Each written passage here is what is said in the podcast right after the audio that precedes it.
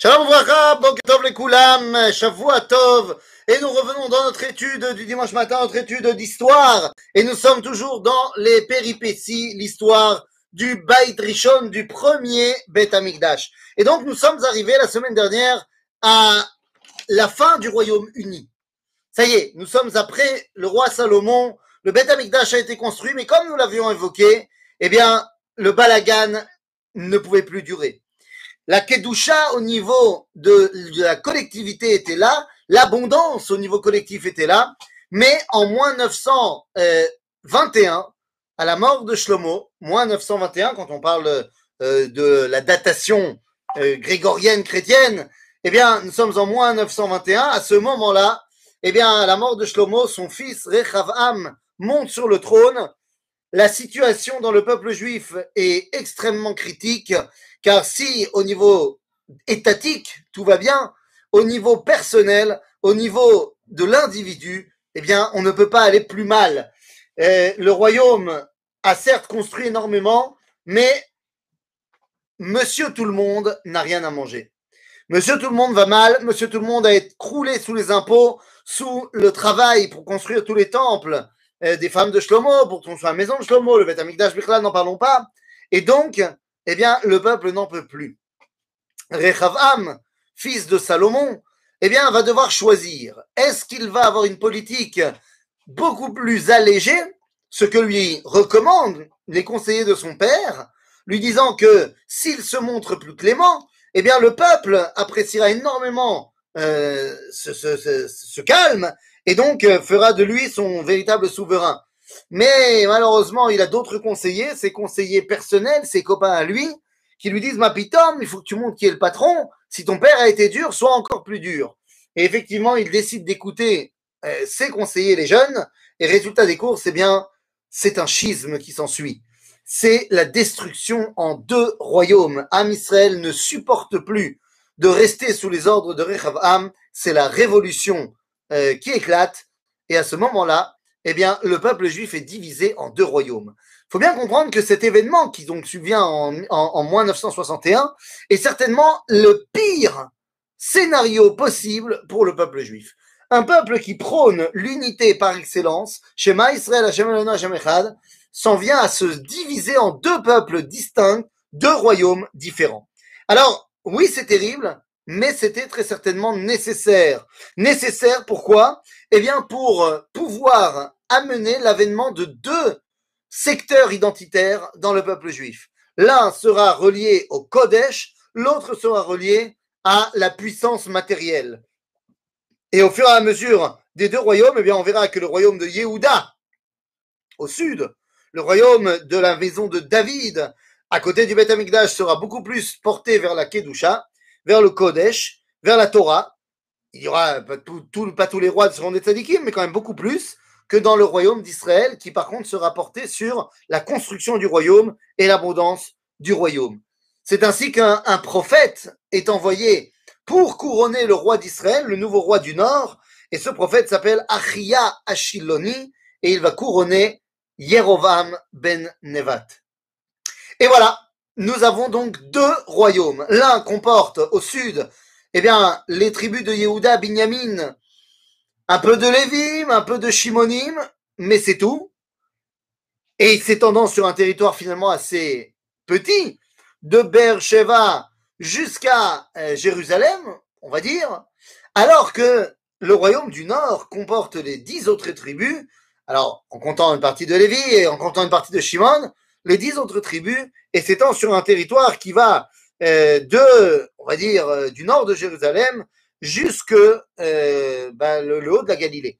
Donc un, territoire beaucoup plus grand et qui va avoir pour capitale, eh bien, Shrem dans un premier temps et après Shomron lorsque, eh bien, cette dernière sera construite par Omri. Et c'est le moment de vous expliquer. Dans le royaume d'Israël, comment te dire? C'est le balagan.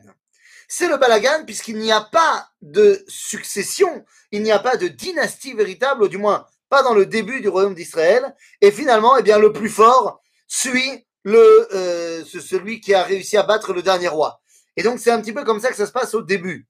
Et effectivement, il faut bien se rendre compte que Yerovam ben Nevat, eh bien, se fait succéder par Nadav, ensuite Baasha, Allah, Zimri, des rois qui se succèdent, qui ne viennent pas forcément de la même tribu, mais qui prennent le pouvoir à un moment donné quand, eh bien, ils sentent que c'est faisable. La situation est terrible, d'autant plus que le fondateur du royaume d'Israël, Yerovam ben Nevat, a construit des murailles sur les chemins, empêchant les Juifs du Nord d'aller à Jérusalem, de peur qu'ils viennent à se réveiller à bah, l'unité et à vouloir revenir vers Echavam. Bekitsour, voilà la situation. Nous avons un royaume d'Israël au nord et un royaume de Yehuda au sud. C'est une situation terrible. Dans la majorité des cas, eh bien, les deux royaumes vont s'ignorer. De temps en temps, on va avoir un coup de génie où ils vont s'unir. Ça arrivera qu'une seule fois. Mais il va y avoir également des cas où on va se faire la guerre. Imaginez-vous la guerre entre juifs, entre juifs du Nord et juifs du Sud. Ah, celui qui voudrait être caricatural dirait entre Ashkenaz et Séfarad. Mais pas une guerre d'idées. Non, non, non, une guerre mamache. Imaginez-vous. Imaginez-vous la situation. À ce moment-là, ces deux royaumes sont des vassaux. Ce sont des vassaux des grandes superpuissances de l'époque. Il y avait Pharaon d'un côté et il y a la Assyrie de l'autre. La Assyrie, le nord de la Syrie, euh, voilà, le nord de la Syrie actuelle, Achour. Comment est-ce que ça marche? Dans le royaume de Yehuda, les choses sont assez pépères, j'ai envie de dire, puisque finalement la succession se fait de père en fils. Rechavam, Avia, Asa, Yehoshaphat, Yehoram, Achaziaou. Tous ces rois se succèdent et sont finalement, bon, tranquillement, tranquillement. C'est lorsque Atalia va monter sur le trône, Atalia, la régente, c'est la femme de l'ancien roi, eh bien, Atalia, elle, va plonger le royaume dans une, euh, situation terrible. Il va falloir attendre Yoash pour ramener le royaume de Yehuda dans la Torah, et particulièrement avec son fils Amatsiaou. Pourquoi je m'arrête à Amatsia Eh bien parce que Amatsia arrive, on va dire en termes de timing, à un moment très particulier. Nous sommes euh, en moins 800 à peu près. C'est-à-dire ça fait à peu près 100 ans que Shlomo est mort. 100 ans où le royaume de Yehuda vit aux côtés du royaume d'Israël. Pendant ces 100 années, alors que en, Israël, en, Judée, dans le royaume de Yehuda, il n'y a pas énormément d'événements qui se passent, dans le royaume de d'Israël au nord, c'est tout le contraire. Tout d'abord, après ces cinq premiers rois qui se succèdent les uns après les autres, mais qui n'ont pas de rapport les uns avec les autres, eh bien, nous arrivons à un roi qui va être le premier à mettre en place dans le nord une dynastie. Ce roi s'appelle Omri. Nous disent nos sages, Omri était un rachat méroucha. Il a fait la Vodazara, il a fait fauter le peuple juif. Alors, quel a été son mérite Eh bien, de mettre une dynastie. Eh bien, Omri est un bâtisseur. Omri, certes, ne respecte pas la Torah, mais Omri a un profond amour pour le peuple juif et pour son royaume. Il va construire la ville de Shomron, il va construire plusieurs autres endroits en Israël qui va lui valoir le mérite d'avoir une dynastie de quatre générations, pour ne pas dire cinq. Son successeur va être encore plus puissant que son père, puisque le fils de Omri deviendra Achav, Achav Melech Israël. Il faut savoir que les archéologues qui veulent être contre euh, la présentation biblique, eh bien, pour les archéologues, Achav, il n'y a aucun doute possible qu'il ait bel et bien été le roi d'Israël. Pourquoi? S'ils sont prêts à mettre en doute le règne de David, de Shlomo, de Hirovam, pas de Achav, parce qu'on a retrouvé énormément de lettres, de d'écrits, de choses qui sont relatifs à Achav, ce qui montre eh bien, que ce dernier était extrêmement impliqué dans la vie, on va dire, euh, internationale. Omri, Achav. Après Achav, nous avons un homme qui s'appelle Achaziaou, mais qui ne va pas régner longtemps. Yehoram. Ok, Besséder Gamour. Tous ces gens-là vont être la dynastie de Achav. Finalement, finalement, un prophète est envoyé. Un prophète est envoyé pour ramener également le peuple d'Israël, c'est-à-dire le royaume du Nord, dans le droit chemin. Car oui, il faut bien comprendre une chose. Nous parlons ici des Nevi'im, c'est-à-dire Gamo, mais nous parlons ici des rois d'Israël qui ont formé les royaumes de Judée et d'Israël. Mais il faut bien comprendre qu'à cette époque-là, eh bien, de concert avec les rois, nous pouvons trouver les autres personnages principaux du film, à savoir les prophètes, les Nevi'im. Alors évidemment, il y en a qu'on connaît plus que d'autres, bien sûr, mais il faut bien se rappeler que si on parle de Yirmiyahu, Yecheskel, Jérémie, Ézéchiel, ils sont beaucoup plus tardifs. Ce sont pratiquement les derniers prophètes, puisque ce sont les prophètes de, du départ en exil. Alors que là, nous sommes au début de la prophétie, après Shmuel et Nathan Anavi. Effectivement, le prophète qui va accompagner, j'ai dit tout à l'heure, Yerovam ben Nevat s'appelle Achia Ashiloni. Et ensuite, eh bien, nous avons d'autres prophètes qui vont, en fait, être ceux qui parlent durant la première moitié du royaume d'Israël. Ce sont des prophètes, certains vous les connaissez, certains pas du tout. Parmi le plus connu, celui qui va être l'alterigo de Achav en termes de prophétie, si Achav est le roi d'Israël et il fait toutes les, toutes les, les, les, les, erreurs possibles et imaginables au niveau de la Torah, eh bien, le prophète, qui est celui qui vit et prophétise à cette époque-là, eh bien, c'est évidemment Eliyahu Anavi.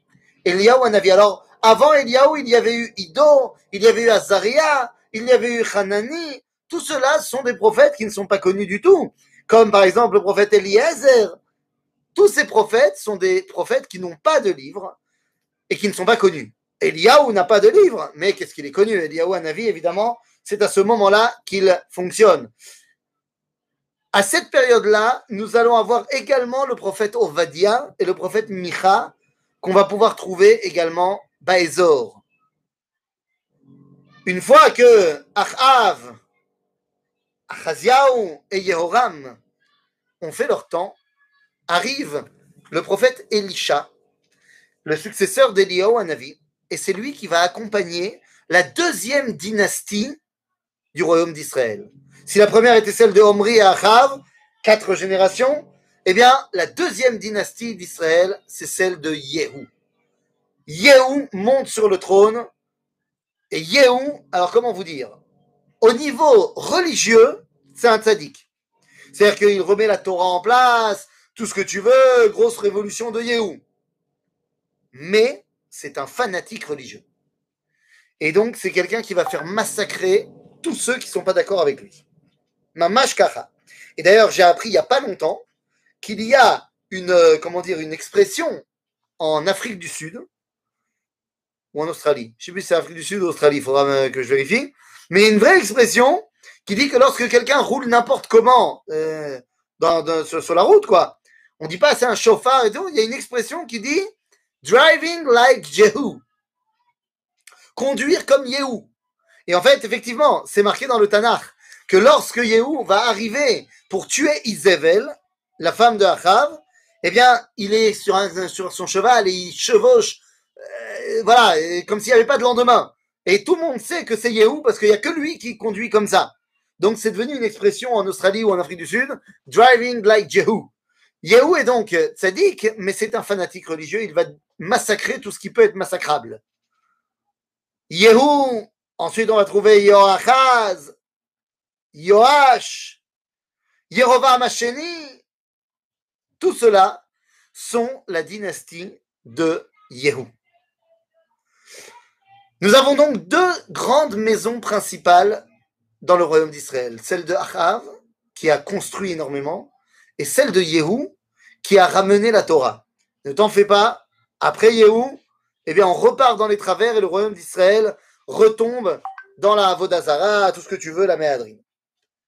À ce moment-là, qu'est-ce qui se passe? J'ai dit en euh, Judée. Ben, en Judée, il ne se passe pas grand-chose. Sauf que, après Yehou, eh bien, nous avons, après la dynastie de Yehou, nous avons petit à petit la, la, décadence du royaume d'Israël, tant dans leurs mœurs que dans leurs relations internationales. Après Yehou, Yoash, Yerovam, Yoachaz, on a dit. Arrive Zecharia, qui ne va, il fait aussi partie de la, de de Yehou, mais il ne vit et il ne règne, enfin il ne vit, il ne règne que six mois.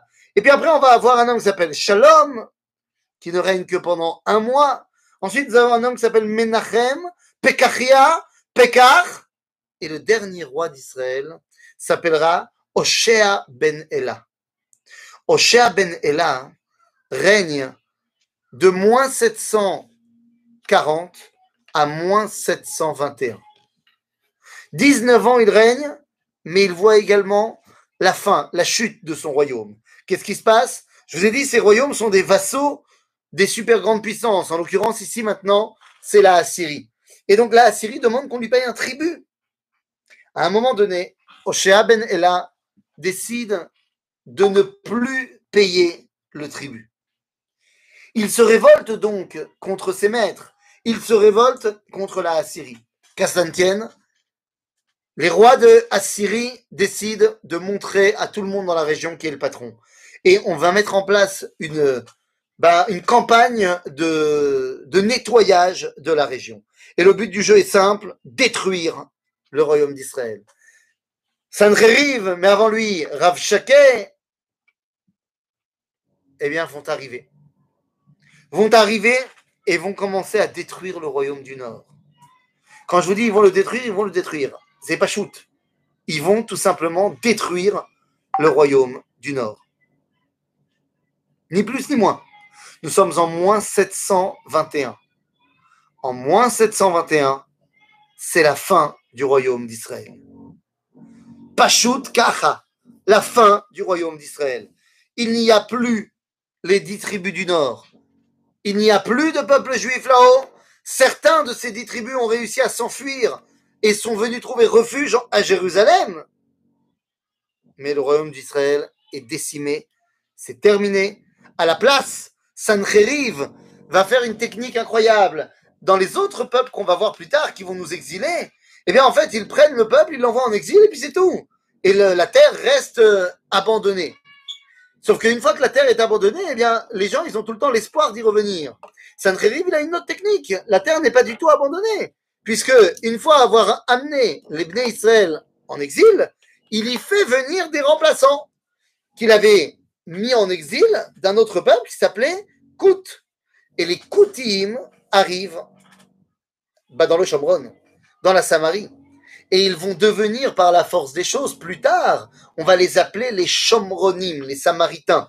Mais en vérité, à la base, ce ne sont pas des Samaritains, ce sont des Kités, qui, qui ont été amenés de force ici par Sancheriv. Le royaume d'Israël est décimé. Qu'en est-il du royaume de Judée? Pour l'instant, ça tient. Pour l'instant, ça tient. Pourquoi? Eh bien, parce que pour l'instant, on paye toujours notre tribu mais en moins 701. 20 ans après la révolte de, du royaume d'Israël, Chizkiyahu, qui est le roi, le roi de Yehuda, qui est un tzaddik également énorme, décide que lui aussi il veut retrouver son indépendance et se révolte contre eh bien, l'oppresseur assyrien. En moins 701, c'est donc la nouvelle campagne assyrienne face au royaume de Judée. Et c'est une campagne terrible parce que ça veut dire quoi? Qui avance Sancheriv Non, Rav Shaké est, son, euh, chef de, l'armée, c'est lui qui arrive en premier. Avant cela, nous avons d'autres altercations euh, par-ci, par-là, avec, euh, des fois avec l'Égypte, des fois avec d'autres peuples. Par exemple, on va avoir, le, le, comment dire, nous, le roi pharaon Shishak, qui va venir faire une expédition ici chez nous et qui va faire beaucoup de mal après la mort de Shlomo. Mais, si tu veux, c'est un coup de poing et puis après ça s'en va. Ici, Sancheriv, c'est la destruction du royaume du Nord. Bekitsour, eh, décide de se révolter? Sancheriv arrive. Il arrive et il va détruire petit à petit toutes les villes du royaume de Yehuda. On peut d'ailleurs retrouver la campagne de la riche. Et oui, à Ninvé, en Irak actuel, eh bien, a été retrouvée dans les fouilles archéologiques la salle du trône de Sancheriv. Des découvertes incroyables. La salle du trône de Sancheriv, euh, donc qui a été mise à jour et qu'on peut retrouver aujourd'hui au British Museum à Londres. Là-bas, on y voit plein de choses. Parmi ces choses, eh bien, on va y voir la campagne des soldats assyriens contre la ville de Lachish dans la Shvelat Yehuda. Et c'est très intéressant de voir ce qu'ils ont représenté. Les artistes sont des artistes assyriens. Ils n'ont pas euh, reçu Torah de Moshe, Midrashim, ce que tu veux. Ce sont des Assyriens qui racontent, qui représentent, en fait, c'est une, c'est une sculpture euh, murale, et on représente la campagne de Lachish. Là-bas, on va voir dans, dans, les gravures que les soldats assyriens sont en bas et qu'il y a une muraille avec les soldats juifs de Lachish au-dessus de la muraille. Et c'est très intéressant de voir que sur le, sur le, donc le, cartouche, sur, sur la structure, eh bien, les soldats juifs ont un serre-tête avec un carré au milieu. Mais oui, vous avez compris, c'est les tefilines. Car on part au combat avec les tefilines. Eh oui, comme il est marqué dans la Torah, que lorsqu'on va faire la guerre, Shem Hashem Yikra Yikare Alecha. Qui Shem Hashem Yikra Alecha. Et Rachid nous explique, c'est les tefilines, que quand on sort en guerre, on met notre filine pour que le nom de Dieu soit porté haut et fort dans le combat. De là, eh bien, lorsqu'on a retrouvé cette euh, fresque archéologique, eh bien, ça a calmé toutes les personnes qui ont voulu dire que les tefilines n'étaient qu'une invention du second temple. Ben non, là, tu vois bien que non. Maintenant, au-delà de cela, ben, toutes les armées de Hiskiaou ont été décimées. Et lorsque Sancheriv arrive à Jérusalem, en moins 701, Hiskiaou n'a plus d'armée pour se défendre. Il monte sur son lit, il prie Dieu et il dit Écoute, faut que tu gères toi, moi je ne peux pas gérer. Et à ce moment-là, le lendemain matin, nous dit le Tanakh Nes Gadol Ayapo, l'ange de Dieu est venu frapper le camp des Assyriens. Boum 185 000 morts. Énorme Énorme Vrai Faux Eh bien, dans ces mêmes fouilles archéologiques à Nineveh, on a retrouvé une pierre octogonale. Une pierre octogonale qu'on a déchiffrée, et c'était le journal de campagne de Sainte-Rérive sur la campagne de Jérusalem. Et il est marqué là-bas noir sur blanc qu'il est arrivé à Jérusalem, qu'il a mis le roi Hiskiaou comme un oiseau en cage, et qu'il n'a pas réussi à prendre la ville et qu'il a dû repartir. Maintenant, il n'est pas marqué dans, le, dans, la pierre que 185 000 de ces hommes sont morts, mais dans les faits, à la fin de la guerre de Sancheriv, eh bien, la Assyrie va commencer à chuter et Babylone va commencer à monter. Peut-être parce que la Assyrie n'avait plus d'armée suffisante pour tenir leur position. Quoi qu'il en soit, en moins 701, Jérusalem est sauve et la Assyrie n'est plus qu'un lointain souvenir. À ce moment-là, eh ben, on continue. On continue, mais seulement avec un seul royaume. Eh oui, il n'y a plus de royaume de Yehuda. On continue avec Menaché, le fils de Hiskiaou, qui lui va être un bon rachat comme il faut, même si et Menaché, il faut bien le dire, est celui qui va le plus régner dans toute l'histoire juive. Il a un règne extrêmement long de 55 ans. C'est énorme. Et Ménaché, 22 ans sera rachat, mais 33 ans va faire tchouva. Et le problème, c'est qu'on ne retient de lui que la période rachat. Les prophètes, à cette époque-là, eh bien, on a dit, qui est le prophète qui va, alors je reviens deux secondes en arrière, le prophète qui va mettre en place la dynastie de Yehou, eh bien, on a dit c'est Elisha an-Navi. Et après cela, eh bien, nous avons le prophète Yona. Yona qu'on retrouve dans l'histoire de Yona, c'est à ce moment-là qu'il euh, agit. Amos, Oshea, Amos, Ishayahu ve Micha. Aha. Ishayahu, Yoel. Tous ces prophètes parlent à ce moment-là. Ishayahu Anavi est le prophète qui monte sur les murailles de Jérusalem pour dire que les Assyriens n'arriveront pas à rentrer dans la ville. Voilà la situation. Après Ménaché, nous avons un fils qui s'appelle Ammon. Ensuite, Yeshia, Yeshaya, Qu'est-ce que je raconte? Après euh, Ammon, nous avons un fils qui s'appelle Yoshiyahu. Yoshiyahu Melech Yehuda est celui qui va cacher Aaron Abrit. Eh oui, sentant la menace babylonienne grandir, eh bien Yoshiyahu Melech va prendre Aaron Abrit et va le cacher quelque part dans le monde du temple. En d'autres termes, il y a toujours quelque part l'arche d'alliance à l'intérieur du temple, enfin du, du monde du temple, n'en déplaise à Indiana Jones. Mais qu'est-ce que ça veut dire? Ça veut dire également que pendant toute la période du second temple, il n'y avait pas de Aaron dans le Kodesh HaKodashim, parce qu'on ne l'avait pas encore retrouvé. Donc, nous avons eh, Ménager, Yoshiyahu, Yehoachaz, Yehoyakim, Et enfin, Tzidkiyahu. Tzidkiyahu Yehoyachin, qui va régner juste après euh, Yehoyakim. Yehoyachin, c'est le dernier véritable roi indépendant de Judée. On le connaît sous un autre nom dans la Megillat Esther. Il s'appelle Yechonia. Et c'est lui qui va être exilé par euh, les Babyloniens. Par les Babyloniens, c'est à ce moment-là que va arriver la menace babylonienne. Qu'est-ce que c'est que cette menace babylonienne? Comment est-ce que les Babyloniens arrivent ici Et pourquoi ils arrivent ici, Bichlal? Il va falloir répondre à cela. Si Nesgadol et qui a touché tout le peuple juif, qui est resté alors, pourquoi pas fait Ah, ah, j'ai compris. S'il y a un, grand miracle, euh, qu'on a été sauvé à l'époque de Chiskiyahu, et que, eh bien, on mériterait donc d'en faire une fête, bien évidemment, tu as tout à fait raison qu'on mériterait d'en faire une fête.